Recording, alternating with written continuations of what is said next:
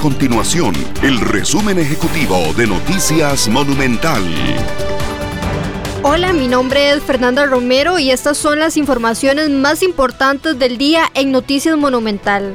La pandemia del COVID-19 provocó que desde el 10 de marzo el Ministerio de Salud prohibiera la realización de conciertos y eventos masivos para contener el contagio del virus.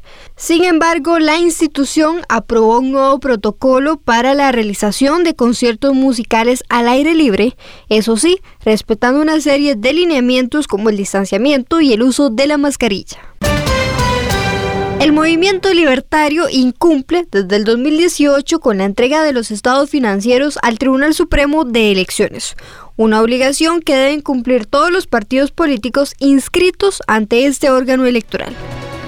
Estas y otras informaciones usted las puede encontrar en nuestro sitio web www.monumental.co.cr. Nuestro compromiso es mantener a Costa Rica informada. Esto fue el resumen ejecutivo de Noticias Monumental.